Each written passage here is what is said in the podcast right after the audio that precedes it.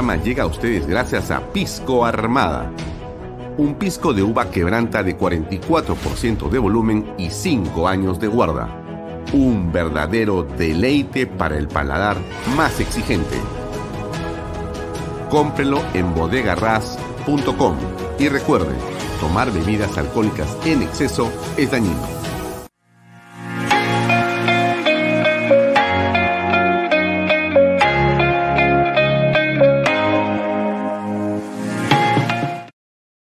Cumple el sueño de tu casa propia en las Lomas de Yura. Paga desde 935 soles mensuales, con todos los servicios. Agua potable, luz eléctrica, pistas y veredas. Comunícate por WhatsApp con una de nuestras asesoras o visita nuestra página web gprperú.com. Tu familia e inversión cómodas y seguras en las lomas de Yura.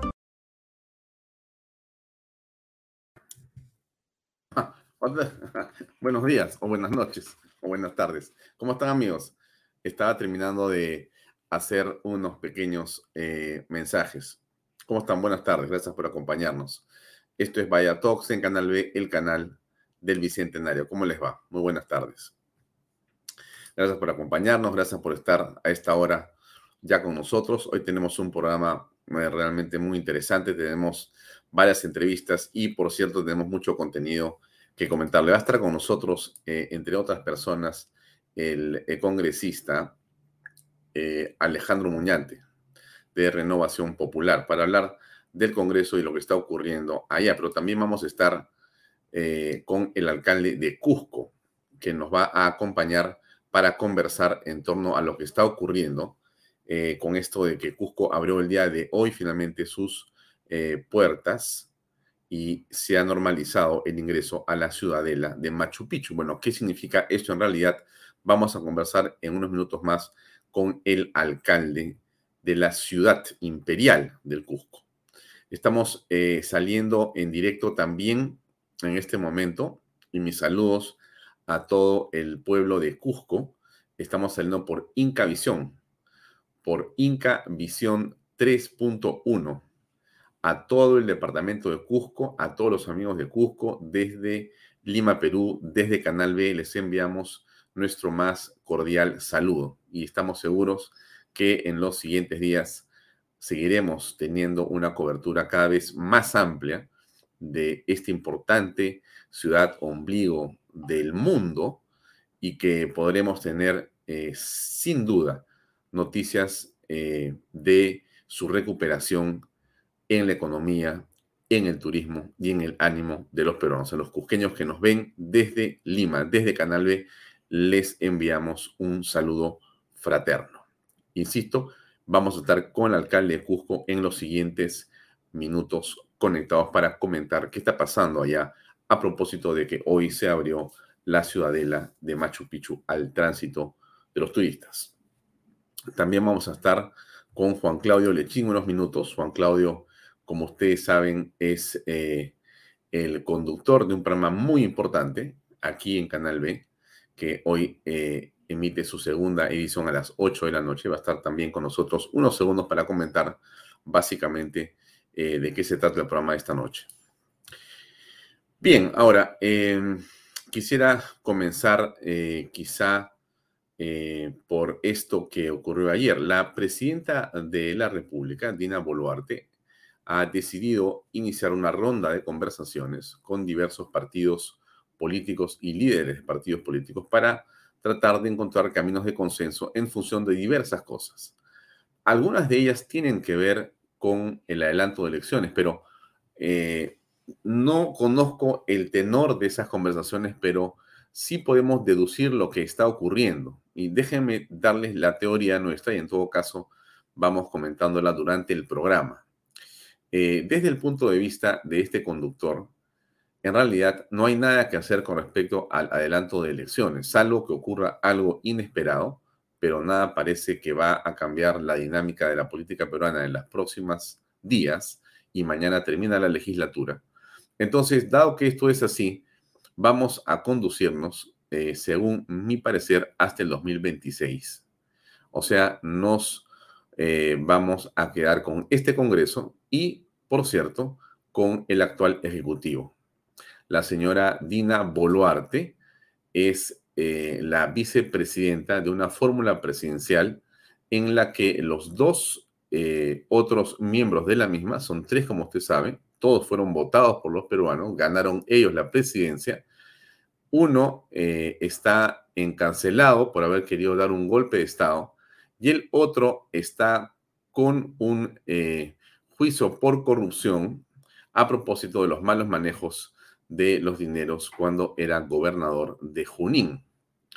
La señora Boluarte también está procesada en varios temas que tienen que ver con lavado de activos y demás, pero ella estaba como vicepresidenta al momento que se produce el golpe de Estado el 7 de diciembre y por lo tanto ella asume de manera constitucional en una transición absolutamente legítima el poder, recibe el poder, recibe la investidura y ella es la presidenta electa de todos los peruanos. No hay nada que hacer. El Congreso, por otro lado, tiene su mandato y tampoco hay nada que hacer. Entonces, ¿qué cosa dice al respecto eh, el almirante Jorge Montoya? Ha tenido hoy día una conferencia, pero yo le pongo un minuto y medio. Ha sido muy puntual. Quiero ponerlo porque me parece muy interesante eh, la manera como lo plantea. Así de simple es el tema. Escuche usted usted para, digamos, estar en contra de este adelanto de elecciones, de que haya un gobierno, digamos, que complete el periodo, digamos, hasta el 2016? Primer punto que no soluciona absolutamente nada, que hasta ahora nadie ha definido la crisis. Hablan de crisis y no dicen más. Y dicen la salida de la crisis y comienzan a dar vueltas en la crisis y la crisis. No, hay no le explican de qué se trata. Ese es un punto.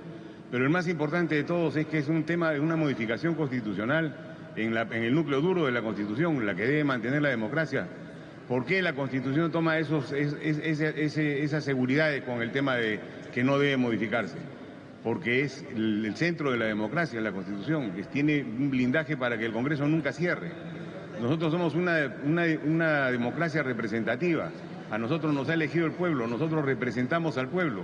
La voz mía y la voz de mis colegas es la voz del pueblo, de nuestros electores, y mantenemos contacto con ellos y en ese contacto con ellos recibimos sus, ideas y sus, problemas. Anoche he tenido un contacto virtual con muchos de mis seguidores y todos están de acuerdo en que no debe haber adelanto de elecciones. O sea, esa mentira de que la voz del pueblo lo manda no es cierta. La realidad es otra. Hay que estar en sintonía realmente. Bien, es muy simple lo que dice el, el almirante Jorge Montoya, que es congresista de la República por Renovación Popular. Y en eso que dice el almirante Montoya, nosotros estamos absolutamente de acuerdo no existe una crisis en el sentido de que en dónde está la crisis. A ver, y eso hay que entenderlo con la, digamos, eh, suficiente eh, capacidad de reflexión para no malentender lo que queremos decir. Nadie duda que en el Perú tenemos un montón de problemas. Nadie duda que hay una crisis permanente en la política. Pero la pregunta no es si hay una crisis permanente, la pregunta es si entonces, porque hay crisis, vamos a cambiarle Congreso, entonces quiere decir que nunca tendremos Congreso, porque la crisis, salvo que estemos en el cielo, se lo digo con sinceridad, no va a desaparecer. O sea, aquí la idea de que porque se cambie el Congreso ya se arregló el problema del Perú es básicamente una estafa, una mentira. Es en realidad puro populismo. Entonces tenemos que comprender en realidad que los problemas en la política en el Perú tienen que resolverse por las personas, por los partidos, por la negociación política limpia y sobre la mesa, con los argumentos, pero no de ninguna manera a través de intentos de tomar el poder vía eh, destrucción de la institucionalidad. Eso nos parece, por lo menos a estas alturas y como están las cosas, inconducentes. Si la señora Boluarte decide renunciar, será otro juego. Si el Congreso la quiere vacar por una razón que sea suficientemente poderosa, será otra, otra cosa. Pero en la actualidad estamos con Dina Boluarte donde está. Todos tenemos 200 mil ojos sobre ella, o básicamente 33 millones o el doble, si usted quiere, 66 millones de ojos sobre Dina Boluarte, ¿correcto? Y todos estamos seguros que ella o lo hace bien, o lo hace regular, o se va y no hay tu tía. O sea, aquí no hay más discusión que esa. Eh, y entonces ese es el punto para mí central. eh, eh, es evidente que el Congreso está para fiscalizar, ha sido elegido por cinco años y no puede irse a los tres años. No se puede ir. Tiene que quedarse. Y los que votaron mal por ese Congreso, que aprendan a votar mejor. O sea, aprendamos a asumir las consecuencias de nuestras malas decisiones políticas, estimados amigos, con todo respeto. Basta de querer actuar de una manera irresponsable. Basta las personas que dicen, no, lo que queremos es que haya una elección, que haya un eh, adelanto, que cambien los, que cambien los congresistas, se pueden elegir otra vez. O sea, ¿qué están haciendo? Esto realmente, desde mi punto de vista, con todo respeto por los que piensan diferente, no me parece. Para mí el tema es muy simple. Nos vamos al 26 y se acabó.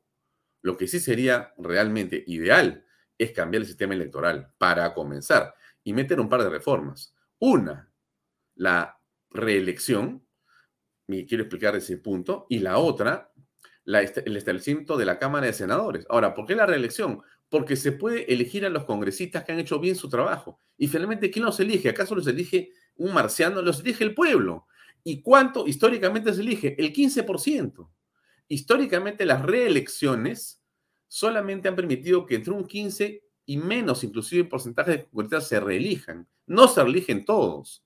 Al contrario, se eligen apenas un grupo de 5 o 10 congresistas. ¿Por qué? Porque la gente reconoce que su trabajo es bueno. Eso es. Y consiguen los votos para reelegirse. ¿Eso es malo? Esa es la democracia, justamente, pues amigos. Esa es la democracia. Uno vota así como con los alcaldes. Los alcaldes deben ser reelegidos. Los gobernadores deben ser reelegidos. La reelección no es un pecado. La reelección, estimados amigos, termina siendo algo virtuoso.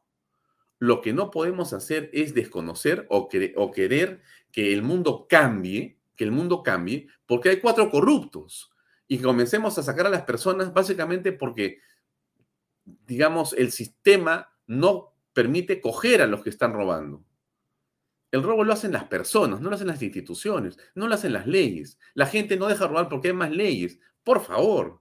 O sea, aquí lo que falta es lo que hemos hablado con el señor Em, ayer Fernando Sillonis, falta una revolución moral, una revolución moral, es decir, basta de latrocinios, basta de choros, basta de sinvergüenzas. Pero eso no lo hace la ley, amigos. Usted pone que en la ley en vez de 10 son 100 años y la gente le saca la vuelta. O sea, ese no es el punto. El punto es formar a las personas, elegir a personas virtuosas. Ese es el punto. ¿Y quién elige? Usted. Yo. O sea, no nos quejemos tanto de los que han sido elegidos, porque el pueblo votó por ellos. Los Bermejos, las Suceles Paredes, las Edith Bazanes, los Guido Bellidos han sido elegidos por el pueblo peruano. Así es, nos guste o no nos guste. Y pueden ser reelegidos si es que se cambia la constitución. Bueno, veremos qué pasa, veremos qué pasa. Pero así como pueden ser reelegidos, pueden no ser reelegidos y puede ingresar una camada de personas realmente buena. Usted sabe perfectamente, amigo, lo hemos conversado acá y usted lo tiene clarísimo. El Congreso es el poder. Por eso es que le hemos puesto a esta conversación con el eh, congresista Muñante el primer poder del Estado, porque ese es el Congreso. Si votamos mal, no hay presidente que te salve.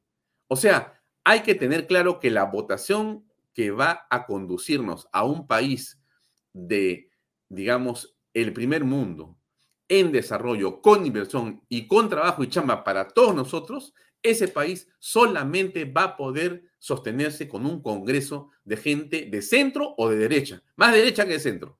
Se lo digo con todas las letras. Ojalá que usted me entienda, perdóneme, usted me entiende.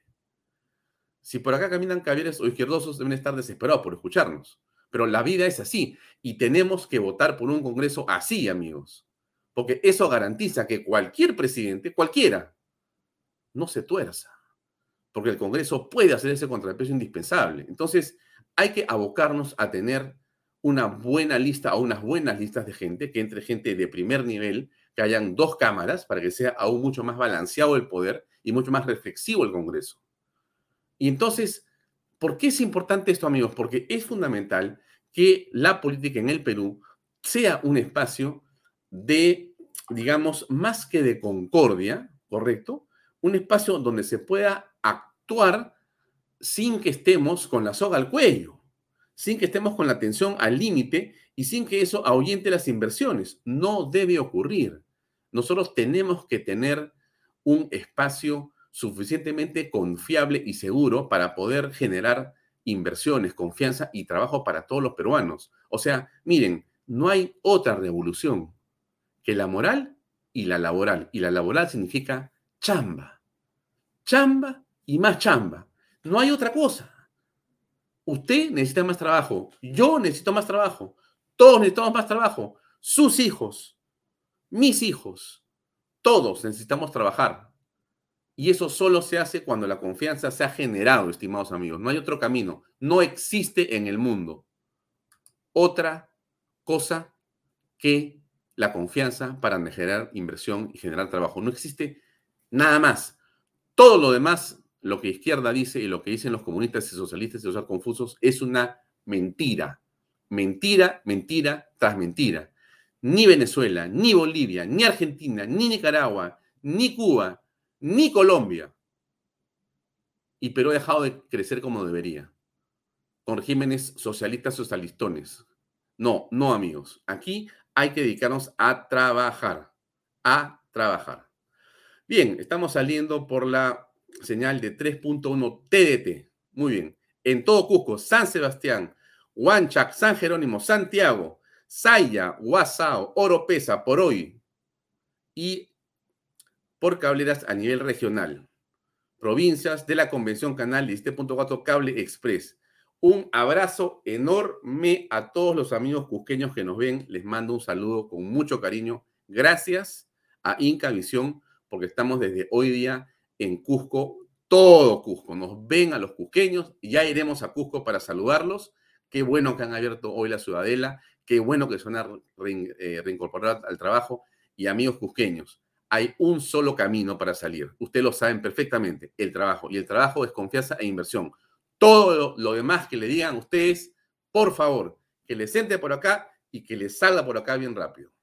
Vamos a estar con el alcalde de Cusco en unos minutos más también para conversar. Y bueno, seguimos adelante con el programa. Ayer estuvo Keiko Fujimori para desesperación de la izquierda y los caviares con la presidenta Boluarte. Y nos parece muy bien que haya estado ahí la señora Fujimori. ¿Qué cosa fue lo que dijo la señora Fujimori? Escuchemos a Keiko, por favor. Con referencia a la crisis de injerencia internacional que hemos visto. Yo lo único que quiero señalar en estos momentos, sobre todo después de las declaraciones del señor Petro, le voy a pedir públicamente que no meta su nariz roja en el Perú. El Perú ha derrotado el terrorismo y no vamos a aceptar el terrorismo exterior para que se involucre en nuestro país. Quiero enviar mi abrazo fraterno al pueblo colombiano, pero mi repudio total al guerrillero Gustavo Petro. Muchas gracias. Muy bien, creo que en eso estamos de acuerdo. No estamos de acuerdo con lo que dice su bancada o hace la bancada con respecto del adelanto de elecciones, pero sí, Keiko, estamos de acuerdo con lo que has dicho. Nos parece realmente muy pero muy bien. Así se los digo, amigos, muy bien. Claro, se están desesperando los amigos eh, de la izquierda porque, bueno, eh, yo, yo creo que en el fondo, a ver, para ser muy sinceros, amigos, tengo la impresión que el Fujimorismo, y creo que hasta la izquierda radical, está feliz porque Keiko ha aparecido otra vez. Porque para ellos, en realidad, su existencia, sobre todo lo de los caviares, eh, es y cobra fuerza porque existe el Fujimorismo y porque existe Keiko Fujimori. Si no existiera el Fujimorismo, no existirían los caviares, ni existiría la izquierda. No tienen argumento, no tienen palabra, no tienen sentido. Solamente existen como oposición al Fujimorismo. Y consiguen plata, consiguen fondos, se posicionan automáticamente, porque dicen, soy antifujimorista. Uy, medios, operadores políticos, billete, es impresionante, ¿eh? impresionante la manera como estos, digamos, personajes eh, viven del Fujimorismo. Es, es impresionante, ¿eh? realmente, en fin, es parte de la política, ¿no? Como diría muy bien Delia Esther, Keiko es su vida. En verdad, en verdad, este, Delia Esther Velasco Marticorena, Keiko es la vida de los caviares de la vida de los izquierdistas y de los comunistas en el Perú. Viven pensando todo el día en cómo hacen para poder oponerse al Fujimorismo. Pero para eso tiene que estar Keiko Fujimori presente en el escenario. Si no está, se ponen a llorar. En fin, eso es este, un poco de la, de la, de la, de la historia, ¿no? Entonces estuvo Keiko eh, presente, está eh, en este momento Rafael López Aliaga, ya terminó, ya salió. Vamos a ver si conseguimos el video de la creación de López Aliaga saliendo. Pero estuvo también Avanza País y dijo lo siguiente, algo muy importante a través de su secretario general. A ver, escuchemos por favor. Presidente Boluarte también nos informó sobre el tema de, esta, de este informe, indicándonos que efectivamente no lo, había hecho, no lo habían hecho a nivel nacional y que ya había dado las explicaciones. Eh, sin embargo, como les dijimos desde el principio, una de las grandes preocupaciones para nosotros es la Policía Nacional del Perú y nuestros, nuestros militares, ¿no? sin, sin, eh, sin consideración a, rango y sobre todo sobre los hechos y actos que han sucedido, porque efectivamente nosotros creemos que tenemos que, de todas maneras, tener mecanismos de defensa de todos ellos. Inclusive nosotros hemos eh, propuesto a la Presidente en este momento una amnistía para todos los eh, policías y para todos los militares en este rango de eh, de tiempo que ha habido esta clase de manifestaciones, porque efectivamente nosotros no podemos abandonarlos, teniendo en cuenta que ellos, cuando el Perú más lo necesitó, ellos salieron al frente y defendieron nuestra democracia. Y es el momento que nosotros debemos responder eh, este tema y es una de las cosas más importantes. Sí, eh, independientemente de que de repente la señora Keiko Fujimori de repente ella no lo haya tomado en cuenta o el señor Acuña, como lo dijeron hace un momento, nosotros principalmente creemos que es el momento de defender nuestra Policía Nacional y a nuestras Fuerzas Armadas. En colación a lo que indicó el congresista Cabero, eh, la representante de Amnistía indicó que sí se había conversado con policías, con autoridades locales sobre, esas, sobre esos 46 casos de violaciones a los derechos humanos. Mira, como nos señaló incluso la propia presidenta, eh, estas, estas ONGs financiadas desde el extranjero tienen una consigna política e ideológica muy clara, ¿no? Y ellos finalmente nos dijeron, porque además ella lo declaró el día de ayer, que hacen los estudios de forma aleatoria, ¿no? O aleatoriamente van y investigan en unos cuantos lugares, ¿no? Y coincidentemente tienen los resultados que tienen. Yo esperaré. Eh, lo importante es lo que hemos escuchado de Aldo Bornero. ¿Por qué es importante lo que dice el congresista de Avanza País? Porque mire, lo que no se puede hacer es eh, no darle soporte y no darle apoyo a la Fuerza Armada y a la Policía Nacional. Aquí, como existe, digamos, todo este grupo de personas que viven del Fujimorismo, viven de ellos, también están todos los abogados y ONGs que viven justamente de atacar y de querer judicializar siempre a la Policía Nacional y a la Fuerza Armada. De eso es de lo que eh, a eso se refiere el congresista. Hay que proteger a la Fuerza Armada y Policía Nacional.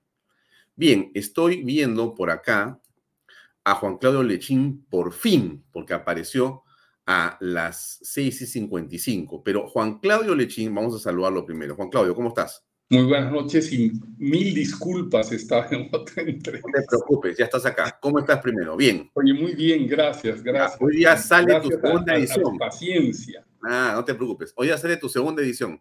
Hoy vamos a hacer la segunda edición. Ya, entonces yo tengo acá unas píldoras chiquitas de algunos segundos que quiero ponerlas para que me digas de qué se trata tu programa de esta noche, porque es un programa muy interesante. Amigos, hoy día seguimos con política al hueso, ¿no es cierto? Filosofía al hueso. Perdón, filosofía al hueso. Entonces, para los que no saben, es un programa de, bueno, el eh, economista Juan Claudio Lechín, que está con nosotros, es un economista de la Universidad de Boston, tiene una maestría en mm, marketing político, comunicación política por la Universidad de La Rioja, y él conduce un programa aquí que se llama Filosofía al Hueso. Para los que no saben, les pongo un cachito de este video y lo comentamos con Juan Claudio enseguida vivan los pobres. La religión católica, el tema de hoy es vivan los pobres. La religión católica empezó a considerar a la pobreza una gran virtud desde el principio. Es el pobre contra el rico. permanentemente empieza la religión católica a trabajar el pobre contra el rico. Con el cambio de la Revolución Francesa y Norteamericana cambia el sistema y empieza a tomar eh, partido por la economía más que por la política. es importante el capitalismo, es importante la generación de ingresos y es muy importante algo que hasta ese momento era casi pecaminoso, el individualismo.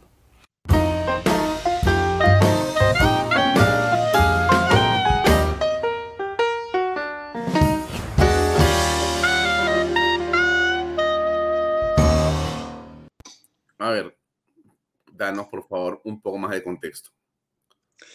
Eh, bueno, en líneas generales he estado eh, investigando algunos, algunas, algunos temas centrales del pensamiento moderno y encontrar las causas de, de, eso. Nuestro programa anterior fue Mueran los ricos, que es una línea histórica que viene eh, desde la Iglesia Católica, sobre todo, cuando digo la Iglesia Católica es importante tener en consideración que no es la Iglesia, ni el cristianismo, ni el judaísmo los culpables.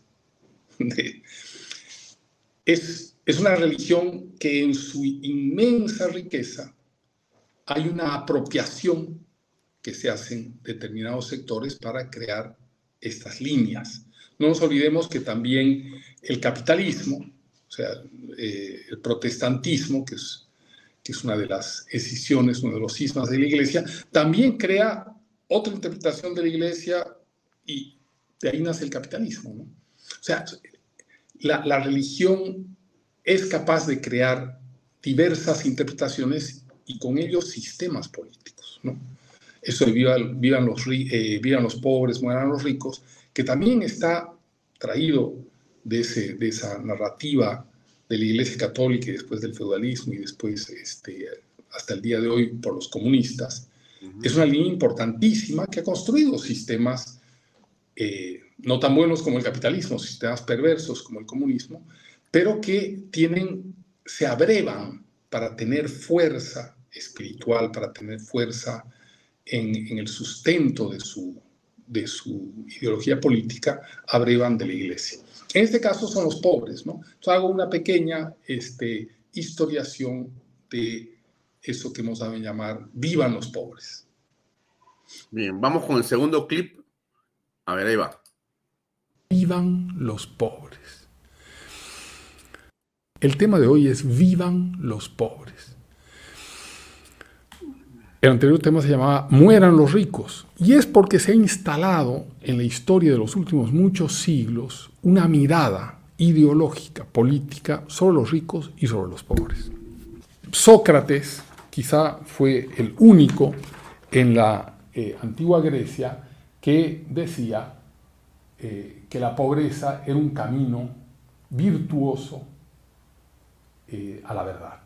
Sócrates ya funda lo que la iglesia va a tomar como eh, el elemento central del concepto del pobre y de la pobreza que va a durar hasta hoy. Lucas decía, bienaventurados los pobres, porque de ellos es el reino de los cielos. Eh, es el pobre contra el rico.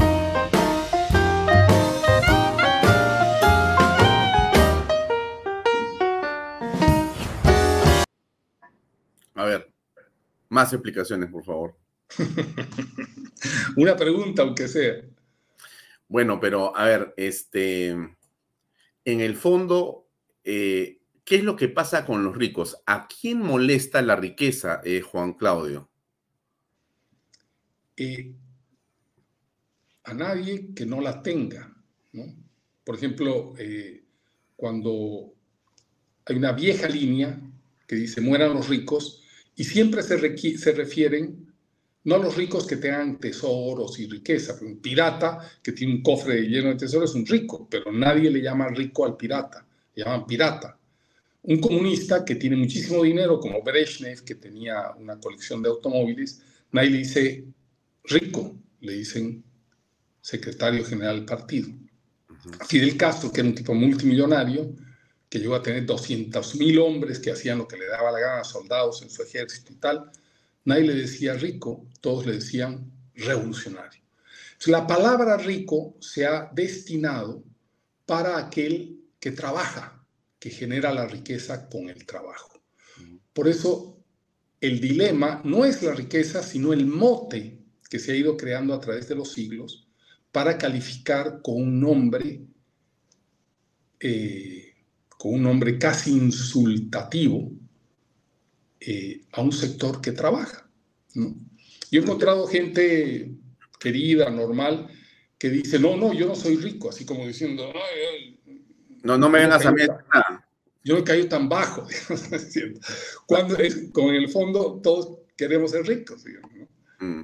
Ahora, ahora sí, porque este, eh, es malo que Donald Trump sea rico, pero no es malo que sea rico eh, los venezolanos que están en el poder. Es. O sea, Nicolás Maduro es seguramente mucho más rico que Donald Trump, pero él es un revolucionario. No importa que llegó pobre y se hizo rico, vaya a saber Dios a través de qué figuras y qué ardides. Lo sabe ya la DEA. Pero eso no importa, porque es un revolucionario. Igual ocurre en Nicaragua, igual ocurre con Evo Morales, igual ocurre con los señores Kirchner en Argentina. Todos ellos, no importa si eran pobres y después amasan cientos o miles de millones de dólares en los paraísos fiscales, porque son revolucionarios. Y en nombre del pueblo, sí se puede ser multimillonario, pero no se dice riqueza, se dice revolución. Pero además, ¿sabes lo interesante?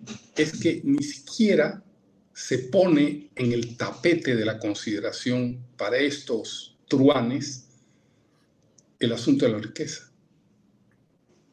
Se habla de las medidas, de que han hecho esto, de que han hecho lo otro, pero o sea, la palabra rico nunca está en el tapete de, del New York Times, del Washington Post, de, de Le Monde Diplomatique. Están hablando de que si han hecho bien o mal, otras cosas. Pero aparece Trump y viene la palabra rico porque es denostativa. En cambio, ellos, como tú dices, como dice el programa anterior, eh, mueran los ricos, es, los ricos son de lo peor, digamos. Si trabajas, te levantes temprano, trabajas, tu platita, mucha, poca o mediana, eres un horror. Pero si, la, si vas como bandolero con tu revólver, asaltas el Estado, exilas 7 millones de venezolanos, ni se menciona el tema de que... Mm. ¿No? Ahora, para terminar, Juan Pedro, un poquito más tiempo y te vemos a las 8. Eh, digamos que el que vea tu programa hoy día, ¿qué cosa va a aprender? Eh, yo, yo en realidad más, más que enseñar, eh, hay, hay, un asunto de, de aclararme a mí mismo a través del público. ¿no? Para mí es importante sacar temas y desempolvarlos, hilvanarlos. Para mí, cada uno de estos programas me cuesta tiempo de estudio, eh, hago revisión histórica y debo llegar a conceptos, porque si no tengo conceptos claros, si no tengo frases claras, si no tengo un mensaje claro para aclarar este, no, no puedo comunicar. La, historia y la filosofía es, es imposible comunicar al gran, al gran público si, si, es que no la has digerido en, en, de una manera sencilla, de una manera contundente. Recién se puede comunicar. En el caso de Mueran los Pobres, es eh, quizá el, el, tema de fondo, es que el único sistema político que de verdad se ha ocupado sin hablar tanto de los pobres, sin, sin estar todo el día, ay, los pobres, sí, vivan los pobres, los pobres aquí, los pobres allá, pero el único que les ha dado algún, alguna posibilidad a los pobres de, solución, de, superación, de, de, vida independiente, de orgullo y de autoestima, ha sido el capitalismo, el más denostado de todos los sistemas, ¿no? Entonces, este, en el fondo el mensaje es que hablar mucho de los pobres y no hacer nada por los pobres es como los ingleses que hablan todos los días del tiempo y hay un chiste inglés que dice, y sin embargo no hacen nada al respecto. Muy bien, Juan Claudio, te agradezco mucho por tu tiempo. Nos vemos a las 8 a todos el público que nos sigue. Como siempre, muchas gracias. Gracias, un abrazo. Un abrazo. Chao, buenas noches. Era Juan Claudio Lechín, hoy a las 8 en punto, Filosofía al Hueso. Le recomiendo ver este programa. Regresamos a El Cusco. ¿no? El Cusco milenario, el Cusco eh, al que queremos tanto, como diversas, digamos, provincias del Perú que son tan, pero tan hermosas y con tanta perspectiva. El Cusco es uno de los departamentos eh, más conocidos en el mundo, ¿no es cierto? Del Perú es sin duda Machu Picchu eh, el atractivo más importante y más que Perú conocen a Machu Picchu. Bueno, Machu Picchu ha abierto sus puertas hoy, amigos. Yo hago mucho énfasis en esto por una razón muy sencilla. Miren, como yo les he explicado a ustedes y ustedes lo han visto eh, de manera muy concreta y clara, la situación de Cusco es muy delicada, pero el efecto Cusco sobre la economía nacional es tremendamente grave, perniciosa y perjudicial. Si se detiene Cusco, si se detiene Cusco, una buena parte de la economía nacional se detiene. Esto que yo le digo podría parecer exagerado en otro momento de la historia, pero en el contexto en el que estamos, Cusco atrae a una cantidad de turistas y genera una serie de encadenamientos productivos, producto del turismo, que son de una enorme importancia para las poblaciones en general de todo el departamento de Cusco. Más, por cierto, los que están vinculados a las zonas donde se tienen los corredores turísticos y los productos turísticos. Pero Cusco finalmente vive del turismo. Entonces, cuando se para Cusco, cuando se para Cusco, se para toda la cadena. Y la cadena, por supuesto, no termina en el aeropuerto de Cusco. En todo caso, la cadena comienza en el aeropuerto de Ámsterdam, de Barcelona, en el de, en, el de, en el de Londres, en el de Nueva York, en el de Tokio, en el de Sydney, Australia, en el de Nueva Zelanda. O sea, las cadenas de turistas que llegan a Cusco empiezan muy lejos del Perú, a veces a días de viaje del Perú. La gente ilusionada quiere llegar al Cusco, quiere llegar a Machu Picchu, porque es el sueño de conocer esta maravilla del mundo. Y eso es lo que se ha detenido. Entonces, toda la cadena se ha paralizado, amigos. No es Cusco, no es no es paro el tren y que se, y que se frieguen los que usan el tren. No, amigos. Tú paras el tren y eso repercute hasta Hong Kong. Así es.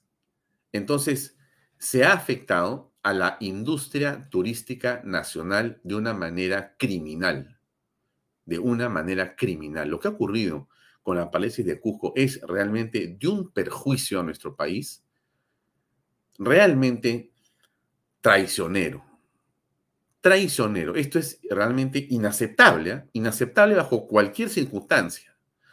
Y que hoy día hayan llegado 600 eh, turistas a Cusco, nos tiene que llenar de una enorme eh, alegría y nos tiene que hacer mirar, yo creo que las perspectivas de otra manera, ¿no? Es posible que estemos en el principio de la recuperación, Ah, estaba cerrado desde el 21 de enero. Estamos hoy, ¿qué fecha? 16 de febrero. Casi un mes de cierre. La coyuntura de violencia en la región han sido las que han determinado que se cierre. Y toda la cancelación de paquetes turísticos eh, han ocurrido en el 70, 80, 90 y 100%. Usted lo ha escuchado aquí en la boca de muchas personas que nos han comentado que las cosas del turismo eran fatales, ¿no es cierto? Fatales, ¿no es cierto? Eh, pero bueno, vamos a poner unas declaraciones que hemos encontrado aquí del alcalde de Cusco. A ver, a ver, ¿qué cosa fue lo que dijo al respecto? Eh, Nicolás, eh, la maravilla del mundo, Machu Picchu es un santuario histórico, es patrimonio de la humanidad reconocido por UNESCO. Es una obra maestra de la arquitectura y de la ingeniería inca. Es un orgullo nuestro, es una maravilla del mundo y estuvo cerrado unos días. Eh, antes de la pandemia nosotros recibíamos millón y medio de visitantes el 2022, después de la pandemia, se han recibido más o menos 450 mil personas. Y como consecuencia de estas eh, manifestaciones, el 90% de los paquetes y reservas turísticas se han cancelado. Así que nos ha hecho mucho daño. Gracias a Dios se ha aperturado esta ciudadela inca y el día eh, ha sido un coreano precisamente el primer visitante. Nos, nos de mucha alegría. Nosotros somos, somos una ciudad pacífica, no somos una ciudad eh, violentista ni reaccionaria y somos una propuesta de la reactivación de la economía, del turismo, de la promoción y de la generación de empleo. Digamos, la, protesta social se ha convertido en una pandemia, peor aún, digamos, ¿no? Porque cuando se buscaba reactivar esto, lo sepultó. Efectivamente, mire, las decisiones eh, eh, políticas a veces le hacen mucho daño, mucho daño a nuestra ciudad. Nosotros hemos dicho siempre, primero, que eh, cuando las protestas son justas, por supuesto que respaldamos, porque es un derecho constitucional. Eh, hemos pedido también de que se adelanten las elecciones, que se haga una sucesión constitucional, porque somos respetuosos de la Constitución.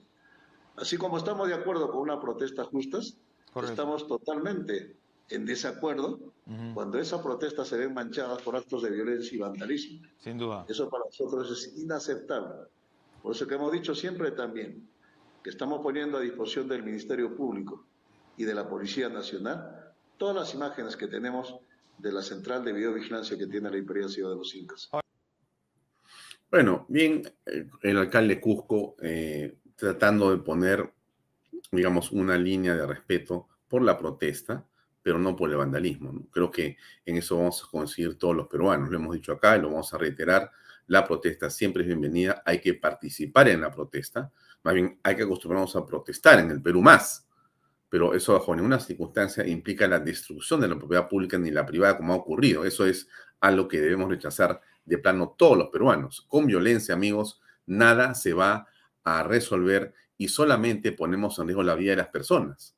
Y nadie quiere poner en riesgo la vida de ningún peruano. Entonces, eh, aprendamos a respetar. En Lima, eh, solamente para que quede claro, ya estamos viviendo eh, lo que el alcalde de Lima y el Consejo Metropolitano ha eh, decidido, que es marcar una zona amplia para que sea intangible y no se pueda nuevamente estar a merced de un grupo de subversivos o de desadaptados que pueden destruir eh, la ciudad, los monumentos y justamente eh, poner en riesgo la vida y la salud de las personas. A ver, ¿qué ha pasado hoy en el centro de Lima? Escuchemos, por favor, veamos cómo la policía está ya dando, digamos, por cumplimiento esta eh, resolución de la alcaldía de Lima que pone zona tangible una serie de plazas en el centro de Lima Metropolitana. En la Plaza 2 de Mayo, debido a que el día de ayer se publicó la ordenanza municipal que declaraba zonas intangibles distintas plazas del cercado de Lima, también avenidas principales. Debido a ello, como podemos ver en este momento, en la Plaza 2 de Mayo se encuentra un importante contingente policial resguardando esta plaza y de esa manera también se ha evitado que el día de hoy lleguen eh, a concentrarse los manifestantes que están en contra del gobierno de Dina Boluarte, que normalmente ya en el último mes habían tomado esa plaza como lugar de concentración para empezar las movilizaciones.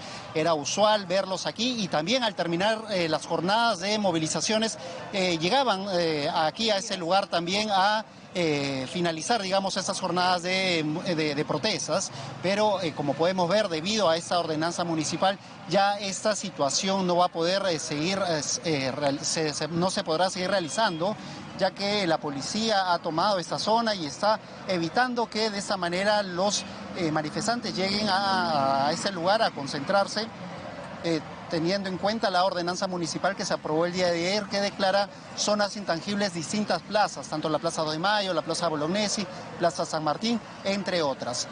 También lo que hemos podido ver en ese momento es que hay algunos grupos de manifestantes, son grupos reducidos que se encuentran a esa hora de la tarde, pero ellos están apostados en la avenida Nicolás de Piérola, en alguna de las eh, veredas, en la calzada.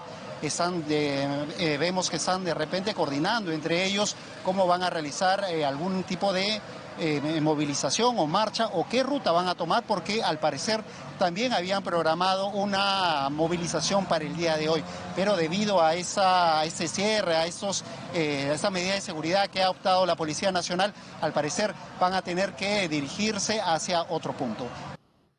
Insistimos que la protesta está bien, pero no el vandalismo.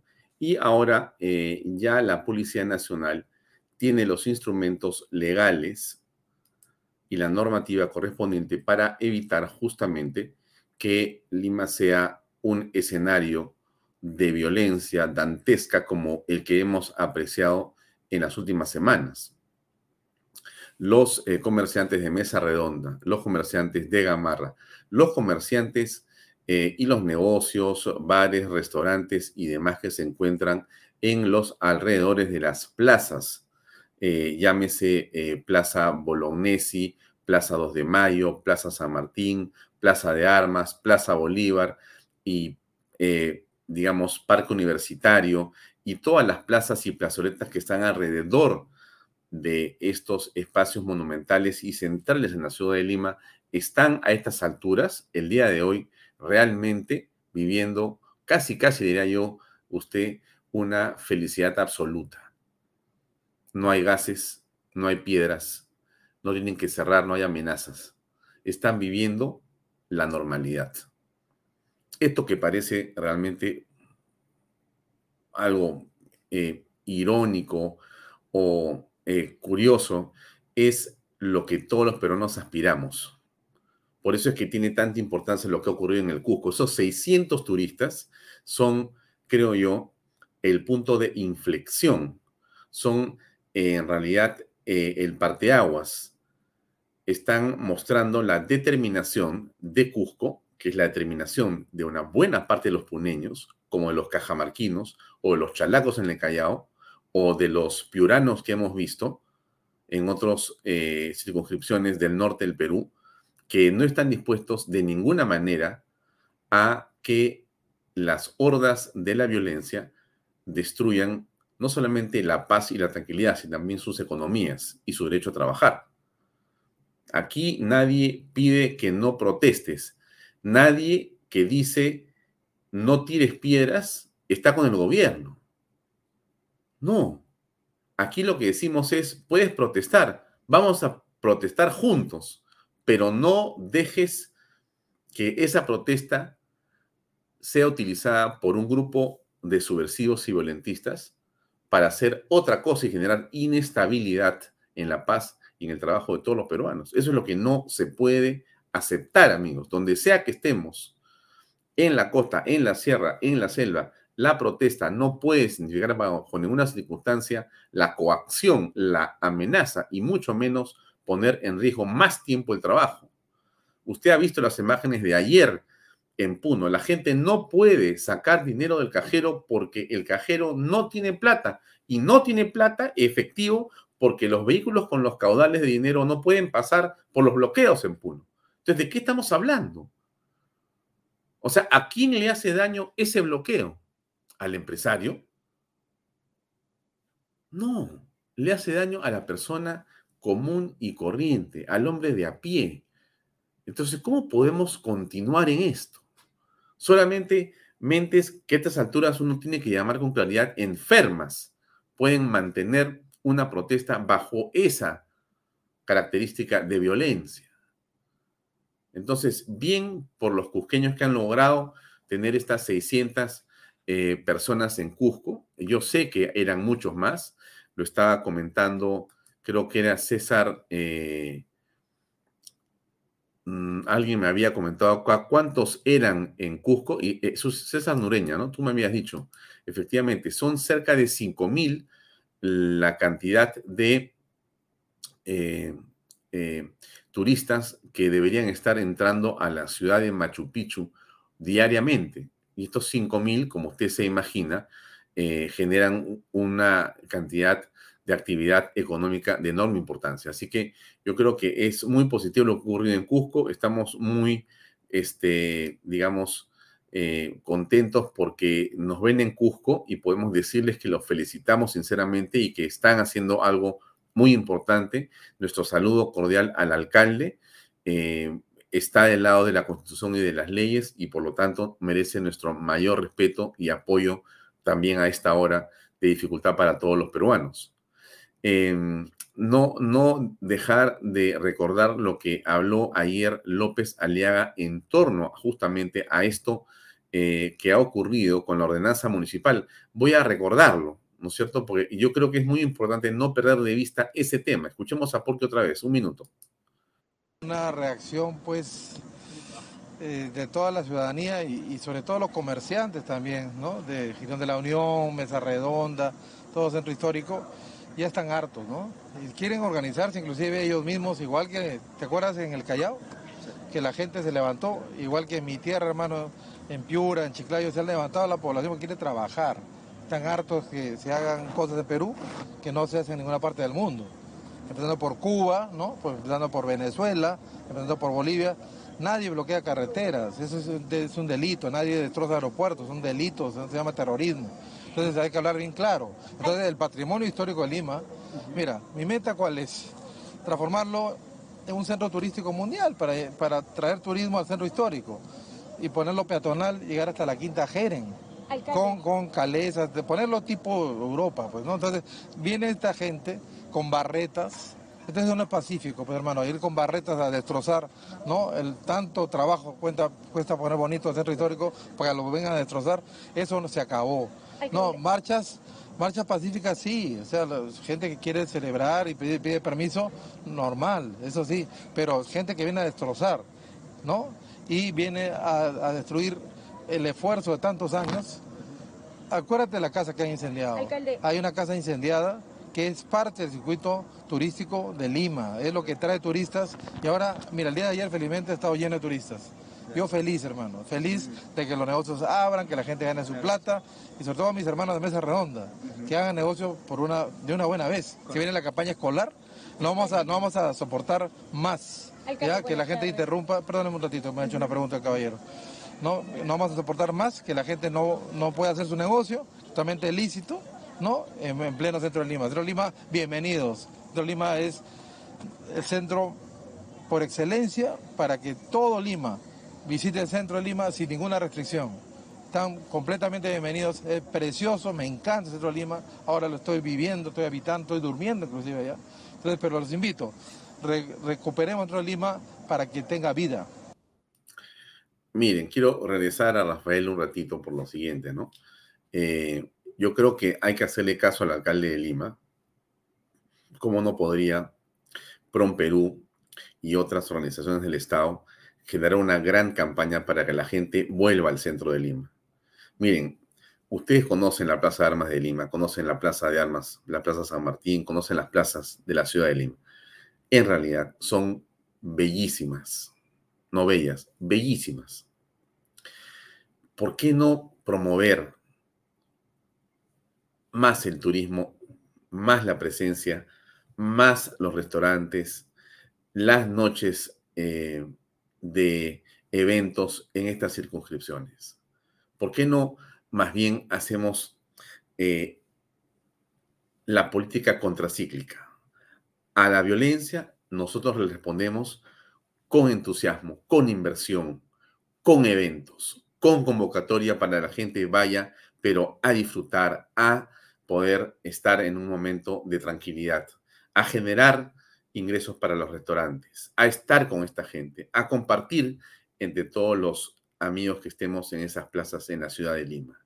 Igualmente, ¿por qué no lo hacemos en Cusco, en Ayacucho, en Cajamarca, en Puno, en Juliaca, en Piura. Mañana va a estar con nosotros eh, un grupo de directivos de Ayacucho para hablar específicamente del carnaval ayacuchano y lo que está haciendo Ayacucho para recobrar su oxígeno turístico también. Esto, amigos, tiene que permitirnos más bien dejar de lamentarnos y comenzar a mirar las cosas de otra manera, con entusiasmo, con digamos, coraje para sacar las cosas adelante. Lo está hablando y lo está diciendo el alcalde de Lima, lo está diciendo el alcalde de Cusco. Mañana vamos a escuchar a otras personas de Ayacucho. Solamente lo escucharemos de Piura y de otros sitios. Pero tenemos que regresar con entusiasmo a invertir, a generar confianza, a generar trabajo. Solamente salimos de esta crisis nosotros mismos, amigos.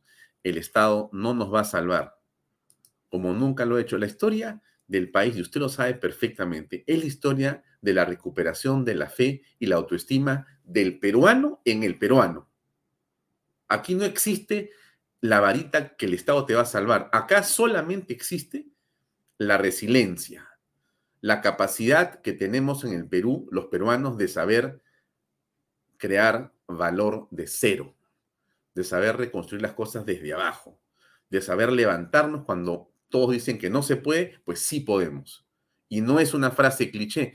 Usted lo sabe, estoy seguro que donde me escucha en este momento, usted va a decir, claro que sí. Y, eh, y estoy seguro que si yo le preguntara a usted, cuénteme una historia suya en la que usted de cero logró construir y seguramente que el canal podría estar 24 horas transmitiendo las historias de éxito de los peruanos. Y no es publicidad, es absolutamente cierto, porque así es la historia de Perú, es la historia de los ganadores, que somos los peruanos. Así que bueno, hay que tener ánimo para que las cosas puedan avanzar en otra dimensión y a otra velocidad. Hablando de otros temas, me encontré con un video y bueno, justamente viene el eh, congresista eh, Alejandro Muñante en unos momentos para conversar, pero me parece muy interesante eh, esto que encontré de la primer ministra presidenta italiana, ¿no es cierto? Ella es una mujer, una lideresa, ¿no? Muy inteligente, muy valiente, es una mujer de derecha conservadora, no tiene temor en decirlo, en el Perú nadie debería eh, tener eh, temor al decirlo. Eh, Alejandro Peña, me puedes, te puedes conectar con el equipo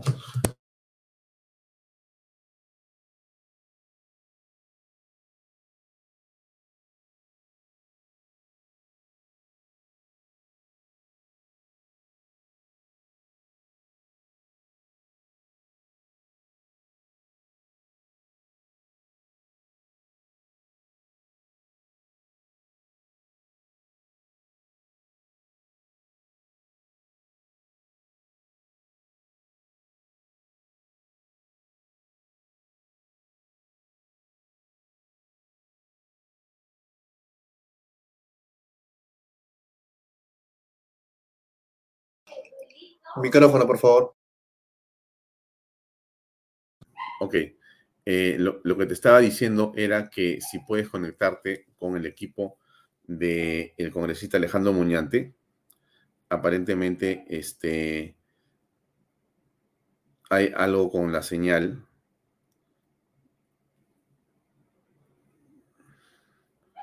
Aquí se fue el Wi-Fi también. En fin. Entonces, eh, pero le comparto este video que tiene que ver con lo que dice eh, esta política italiana, esta lideresa italiana. Ahí va. Que el verdadero objetivo de la ideología, eh, ideología de género no es la lucha contra la discriminación, ni la superación de las diferencias entre hombres y mujeres. El verdadero objetivo no declarado, pero trágicamente evidente, es la desaparición de la mujer y sobre todo el fin de la maternidad. El hombre hoy puede ser todo, padre y madre, en un amplio rango que va desde lo femenino hasta lo masculino, mientras que las palabras más censuradas por lo políticamente correcto son mujer y madre. ¿Por qué? Porque la maternidad tiene una fuerza simbólica extraordinaria en el vientre de la madre aprendemos a ser a dos. Del amor de la madre descubrimos la abnegación. La madre es la humanidad misma. Y esa es la razón por la que defenderemos a las mujeres y a las madres porque es su tiempo dentro y fuera de la familia. Esta es la razón por que queremos mujeres y madres como Macarena Oloña dirigiendo a las instituciones de nuestra tierra. Frente a este reto, no hay mediaciones posibles. O se dice sí o se dice no. Sí a la familia natural. No a los lobby LGBT. Sí a la identidad sexual.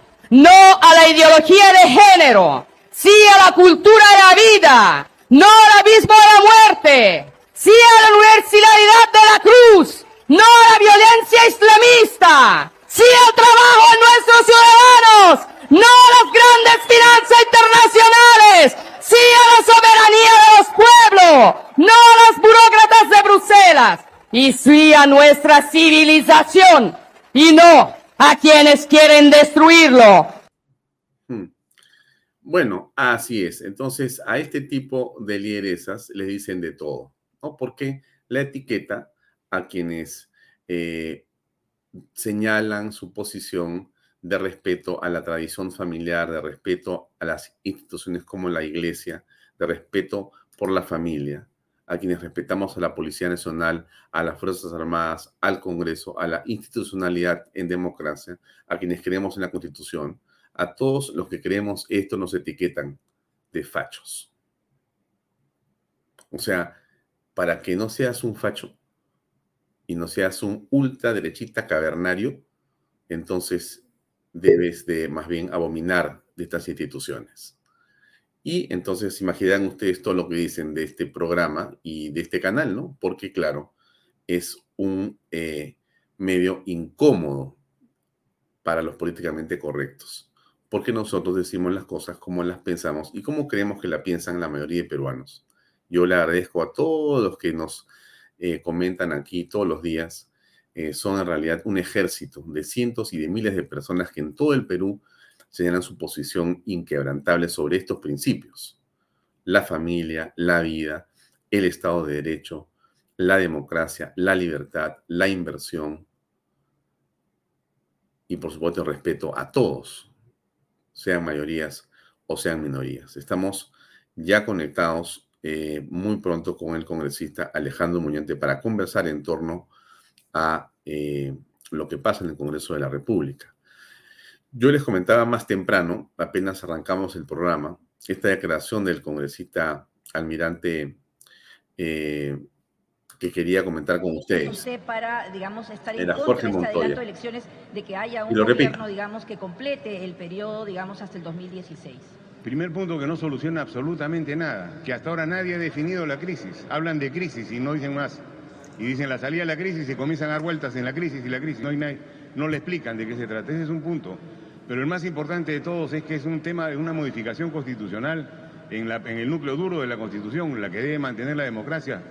¿Por qué la Constitución toma esos, es- es- ese- esas seguridades con el tema de que no debe modificarse?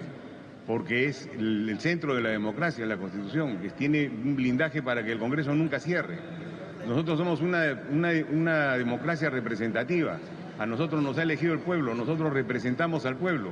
La voz mía y la voz de mis colegas es la voz del pueblo, de nuestros electores. Y mantenemos contacto con ellos. Y en ese contacto con ellos recibimos sus, sus ideas y sus, y- y- y sus problemas.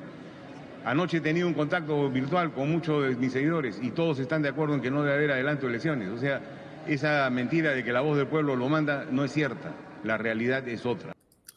Bien, eso es un poco algo muy interesante. En realidad vamos a conversar ahora con el congresista Alejandro Muñante, que ya está ahora sí conectado con nosotros. Alejandro. Buenas noches. ¿Cómo Hola. estás?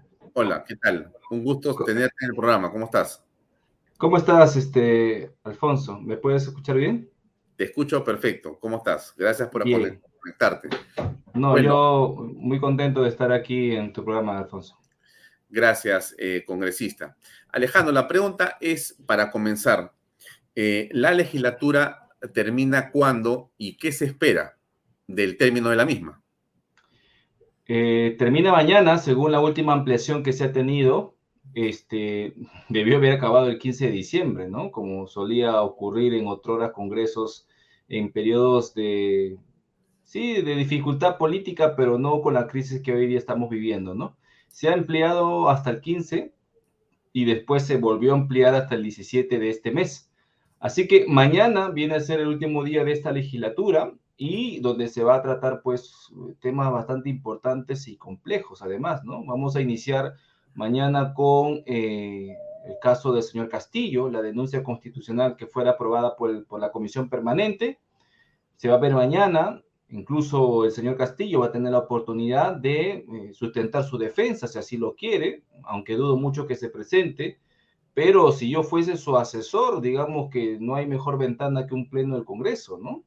Eh, va a sustentar mañana su defensa eh, y el Congreso va a tomar su decisión final, el pleno del Congreso, es decir, el saldo, ¿no? Del pleno, porque 33 congresistas no podrían votar porque ellos son miembros de la comisión permanente. Ahí se va a ver pues la denuncia constitucional que le impusiera la señora Patricia Benavides, fiscal de la Nación, por los delitos de corrupción, ¿no? Que ya hemos visto durante todo el periodo de su gobierno, ¿no? Y que finalmente pues terminara con una denuncia bastante sustentada de parte de la fiscal de la Nación. Eh, eso va a ser en la mañana, ¿no? Es un tema bastante complejo que tal vez podemos tratar, pero digamos, eso se va a ver en la mañana. Luego, después del receso, ¿no? Porque también los congresistas tienen derecho a almorzar, ¿no es cierto? Ahora que ya prácticamente no tenemos derecho a nada, ¿no? Pero sí tenemos derecho a almorzar y entonces después de, almorzar regresamos al pleno del Congreso y eh, vamos a ver el tema de esto, del adelanto de elecciones, ¿no? Que ya vemos que la bancada de APP finalmente cedió al, al, chantaje, ¿no? A la presión mediática, no nos sorprende, y eh, vamos a ver el tema del adelanto de elecciones, que seguramente también va a ser una discusión bastante mm, alargada. No vamos a decidir en ese momento si es que va a haber o no va a haber adelanto. Lo que vamos a discutir es que si se debe o no eh, poner nuevamente el trámite, la discusión, el debate, pasando primero por la Comisión de Constitución, el tema del adelanto de elecciones. Luego de eso tenemos la delegación de facultades que ha pedido el Ejecutivo, que precisamente el día de hoy no ha habido pleno porque eh, tenían que recabar las firmas las comisiones de, descentralización y la Comisión de Economía para que el día de mañana esté expedito este tema y podamos ya debatir el tema del adelanto de elecciones. Esto lo digo porque hay algunos asesores, ¿no? Pagados con con la plata del Congreso que salen a despotricar y comienzan a reclamar que por qué no ha habido pleno el día de hoy, ¿no? Pero es, bueno siempre informarles o, o decirles las cosas que ellos deberían saber porque son asesores, ¿no es cierto? Y bueno, después también está, eh, eh, hay un tema adicional que es este, la reconsideración de la votación para conformar una comisión investigadora de los fallecidos durante las protestas iniciadas en, diciembre, ¿no? Recordemos que hay un tema un poco debatible en cuanto al nombre de la comisión, y es que si vas a investigar algo, ¿cómo es que el nombre ya prácticamente asienta una sentencia, ¿no? Dice, por ejemplo, ¿no? No, no, no, me, no me acuerdo con claridad o con exactitud, pero, por ejemplo, dice Comisión Investigadora para investigar los terribles daños a los derechos humanos, por ejemplo. Si ya estás diciendo que ha habido este, daños o afectación a los derechos humanos, ¿qué cosa vas a investigar? No tiene lógica, no hay una contradicción ahí. Entonces, eso también se está debatiendo mañana, así que nos espera un día bastante largo, Alfonso. Claro, pero, eh, a ver, los ojos están puestos, sin duda, en la posible eh, debate o, digamos, eh, el adelanto de elecciones. ¿Cómo es eso, Alejandro ¿Tú crees que va a haber, eh, más allá de ese debate, una votación que vaya a algún lugar y que determine que efectivamente se ponga en agenda esto? ¿O mañana simplemente van a conversar, van a insultarse de repente algunos? ¿Va a haber un No, de hecho. De hecho. No, el show está garantizado, Alfonso. El show está garantizado, ¿no? a quienes van a utilizar este tema para difundir su pensamiento político, para incitar a una asamblea constituyente y otros aprovecharán este tema para alentar a las eh, marchas violentas, y eso hay que decirlo, ¿no? Eso esto ha venido ocurriendo en los últimos meses y seguramente el día de mañana no, no será esquivo este tema. Ahora, eh, yo veo, pues, este, Alfonso, aquí un debate innecesario, infructuoso, eh, al que nos lleva no solamente un sector radicalizado en las calles, sino también la prensa caviar, ¿no? Esa prensa que este, tiene que hacer lo que ellos opinan, porque si no, somos un Congreso deslegitimado, ¿no? Entonces, este, a, pesar de que se ha discutido este tema en más de cinco plenos, lo concreto, digamos, lo, serio, lo, normal sería que, oye, si, si tú ves que el Congreso no se puede poner de acuerdo, déjalo descansar, pues, ¿no? Dale sus dos semanitas o tres semanitas y luego retoma el tema, a ver si por ahí alguien se anima.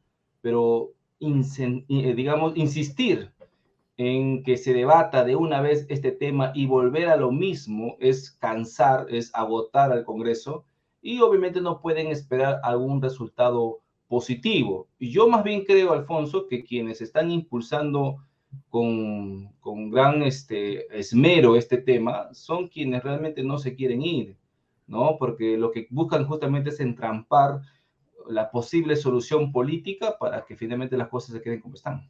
¿Y quiénes son estas personas que eh, lo hacen, pero que en el fondo quieren quedarse?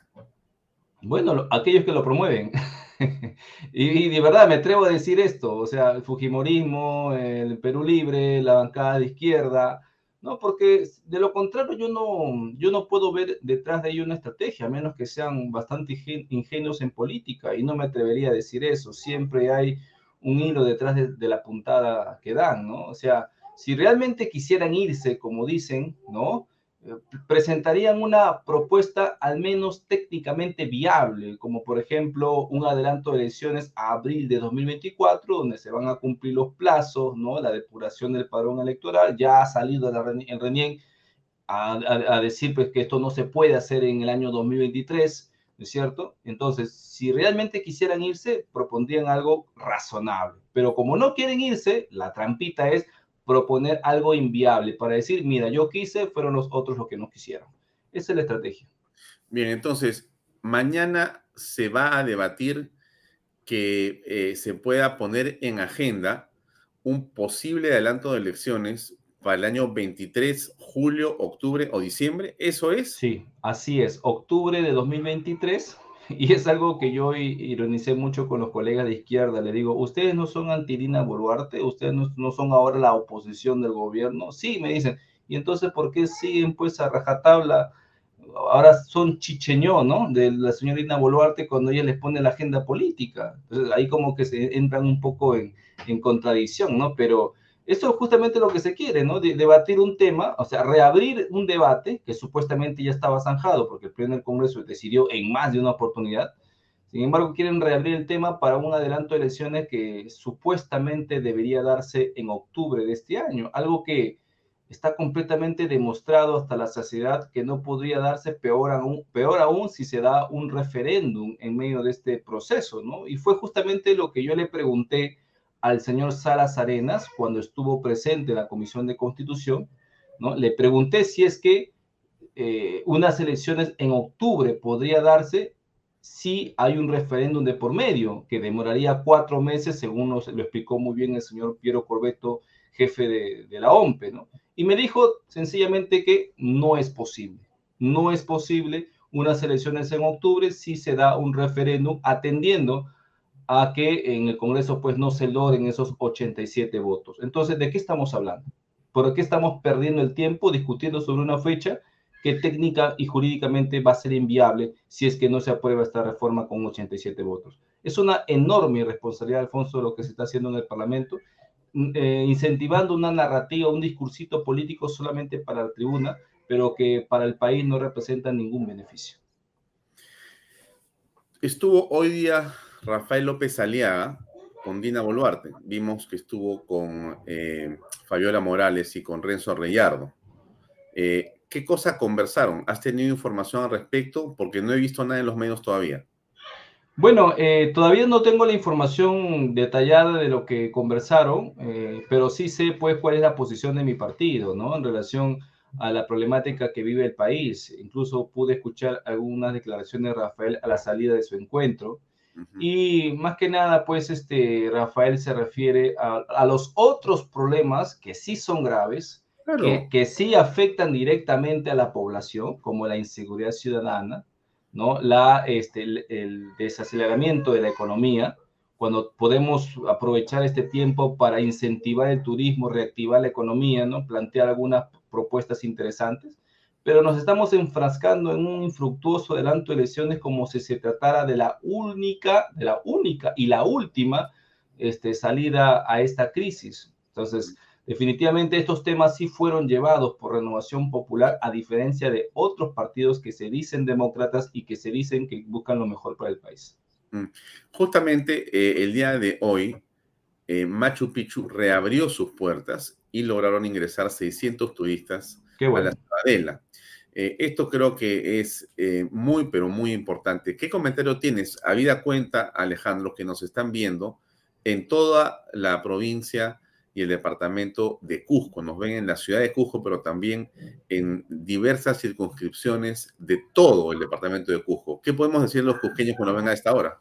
Mira, Cusco, Puno y, otros, eh, y otras regiones van a poder ver en estos momentos los beneficios ¿no? de una reactivación económica, los beneficios que ha traído el turismo. Si bien es cierto, esto parecería pues algo inusual decirlo, dado que ellos siempre han vivido pues de estos recursos, pero lo cierto es que después de varios días de privación de estos ingresos, van a ver realmente todo lo que tenían y que no lo, no, no, lo han estado valorando precisamente por hacer caso a estos violentistas que se han creído pues dueños de su ciudad, de su, de su región, cerrando las carreteras, bloqueando los accesos, ¿no? Entonces yo creo que allí donde los cusqueños eh, van a comenzar a, a, valorar aquello que siempre han tenido, que es el enorme potencial turístico de una región tan importante para el país y que tiene pues en su seno una de las principales maravillas del mundo. Entonces, creo que es sano, ¿no? Y es saludable, es reconfortante escuchar este tipo de noticias, ¿no? Es como, es como que la normalidad ahora fuese pues reconfortante, ¿no? Cuando uno escucha en la radio dice, se liberó la vía Purímac, ¿no? Uf, qué, qué emoción, qué alivio, ¿no? Cuando debería ser lo normal pero en esta situación de crisis, pues es, ya a veces es anormal escuchar que todo está bien en el país, ¿no? Ahora, Alejandro, para tocar otro tema que también es importante, nos lo pide el público que ve este programa, y es, eh, ¿cómo ves tú la perspectiva electoral? Porque ahí hay dos temas. Por un lado está la unión y la posibilidad de un frente, pero dejemos eso para el final. Lo primero es el sistema electoral, Alejandro. Y mm. hemos eh, tenido, obviamente, muchas eh, malos sabores y, y, preocupación sobre la forma en que se ha conducido el sistema electoral. ¿Qué va a ocurrir desde tu perspectiva? ¿Qué puede hacer el Congreso? ¿Qué pueden hacer las instituciones que están justamente vinculadas a esos posibles cambios? ¿O vamos como estamos al 26 si fuera ese el escenario electoral? Mira, eh, yo estoy realmente abocado a que existan reformas electorales y reformas constitucionales para justamente limpiarnos, curarnos un poco en salud de malos representantes, de malos gobernantes con prontuariado, con sentencias, y creo que por ahí tenemos que empezar. Nuestro sistema electoral ha sido ya reformado y modificado en muchas oportunidades, pero aún uno ve la necesidad de poder mejorarlo aún más.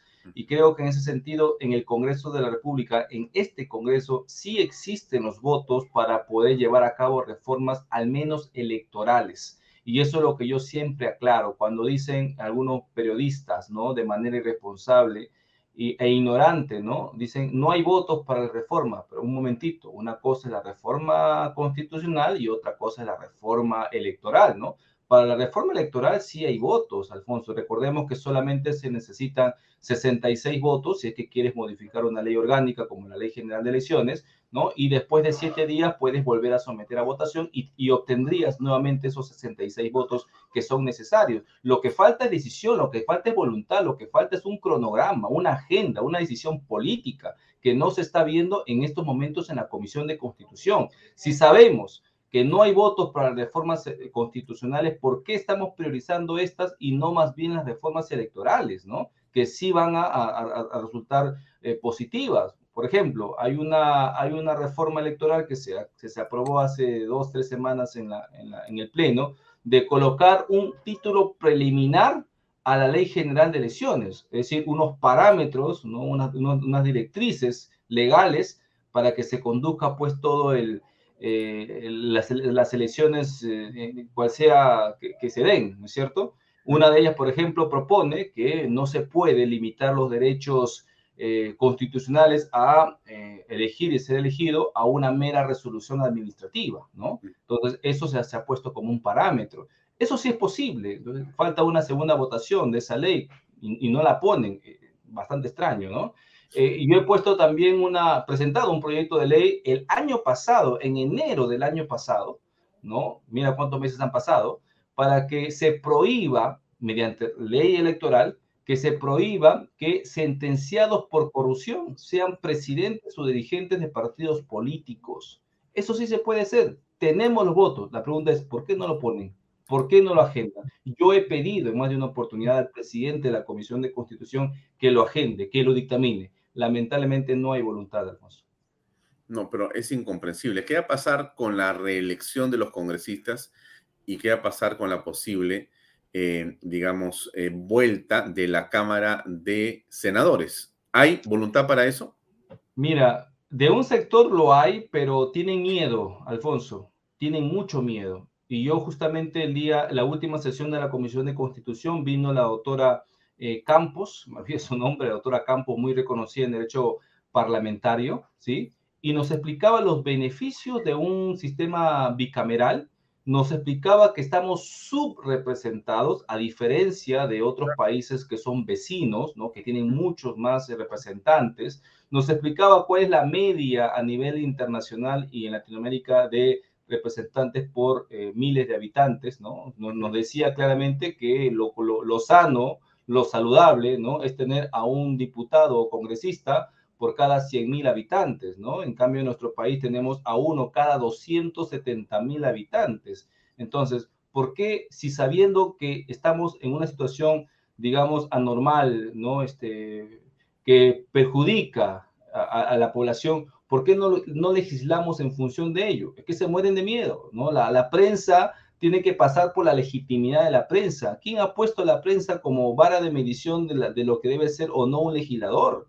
¿no? Entonces yo he dicho claramente ahí que nosotros debemos legislar no en función de lo que, lo que sea popular, sino de lo que sea correcto. Y lo correcto, aunque suene impopular decirlo, es que estamos subrepresentados, necesitamos más congresistas si es que no queremos pasar a una, a una bicameralidad, sí necesitamos aumentar el número de congresistas y necesitamos que se restablezca la reelección congresal. Solamente Perú y Costa Rica prohíben la reelección. Y es que en Costa Rica no, no existe la reelección porque allí hay una costumbre, una tradición de darle la oportunidad a nuevos cuadros. No es porque alguien lo haya prohibido, ¿no es cierto? Pero aquí en el Perú, pues un señor este, Vizcarra, ¿no? Que le ha hecho tanto daño a la política de nuestro país y sobre todo al sistema partidario, ha prohibido la reelección, ah, valiéndose pues del calor del temperamento popular del momento, y bueno, finalmente prohibió la reelección y pasado dos años, ni siquiera han pasado cinco ni diez, no pasado dos o tres años,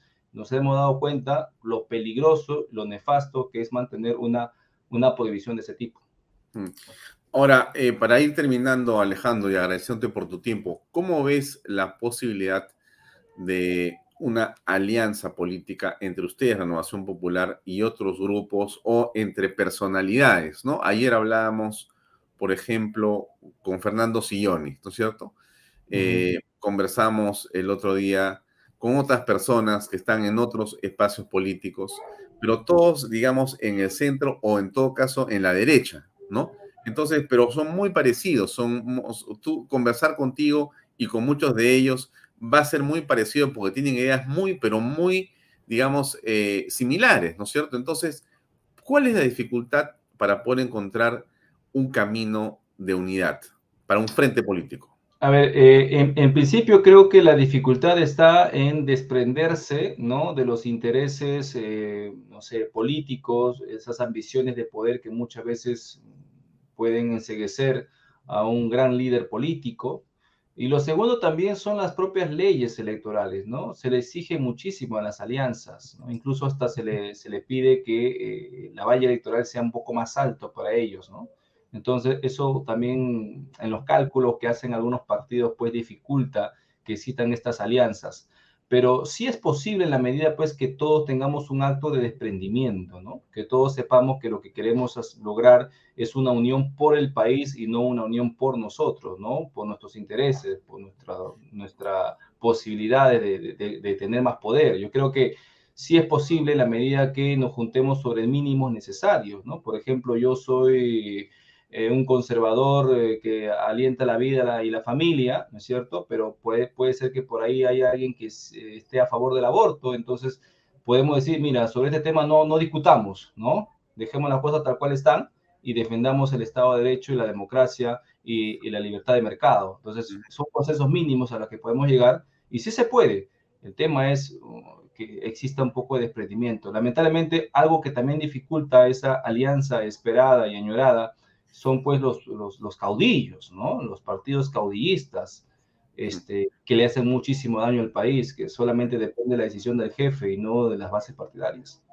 Ahora, me da la impresión, y corrígeme por favor Alejandro, que con el Fujimorismo eh, los puentes eh, se han caído, porque en realidad este, lo que ha ocurrido parece que ha sido provocado para que no exista capacidad de consenso por ahí. ¿Cuál es tu lectura?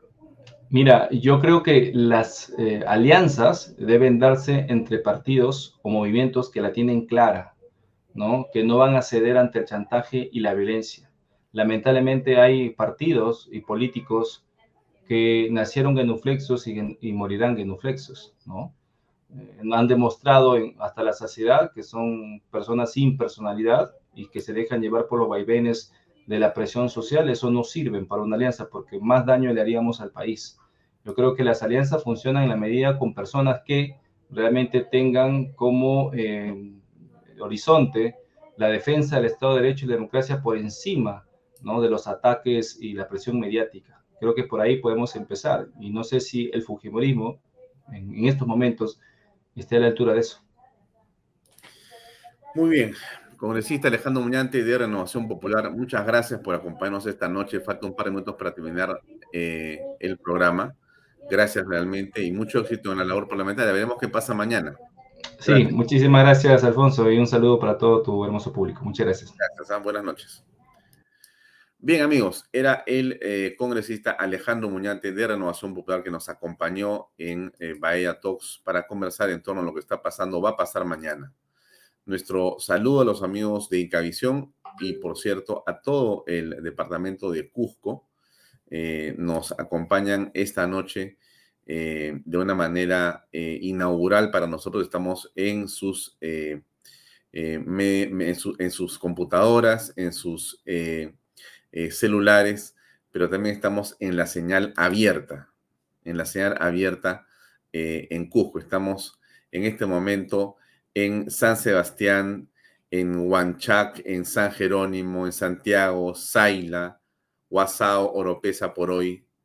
Y además estamos por varias cableras a nivel regional con el canal 17.4 de Cable Express. Así que a todo ese hermoso público y pueblo cujeño, desde aquí les enviamos un fuerte saludo, le deseamos lo mejor y que pronto, muy pronto, se restablezca la paz y la concordia y ese gran atractivo que tienen que se llama Machu Picchu y todo el departamento de Cusco vibre con el turismo y con la alegría y la paz. Gracias a todos ustedes, amigos. Mañana tenemos un programa con un eh, invitado, con unos invitados que también vienen eh, del sur. Van a estar varios eh, representantes de Ayacucho para comentarnos cómo lo hace también ese pueblo para salir adelante.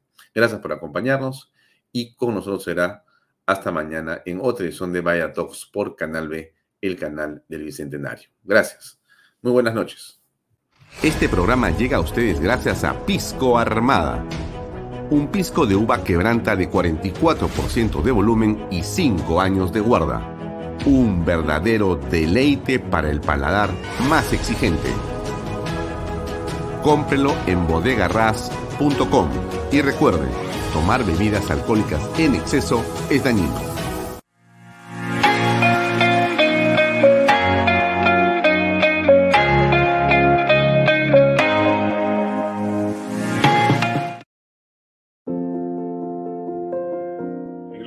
De estamos muy contentos de haber cumplido con el sueño de muchas familias peruanas, por lo siguiente. Porque nuestros hijos tienen zonas seguras de esparcimiento y recreación. Porque gracias a los bonos de techo propio y nuevo crédito Mi Vivienda pagamos cuotas más bajas que las de un alquiler. Porque gracias al convenio con Fovipol tenemos la tasa más baja a nivel nacional. Porque nos brindan espacios cómodos y agradables. Porque contamos con los servicios básicos las 24 horas porque me permitió desarrollar mi negocio familiar. Así como estas y otras familias, los invitamos a que ustedes también formen parte de nuestro proyecto Las Lomas de Yura.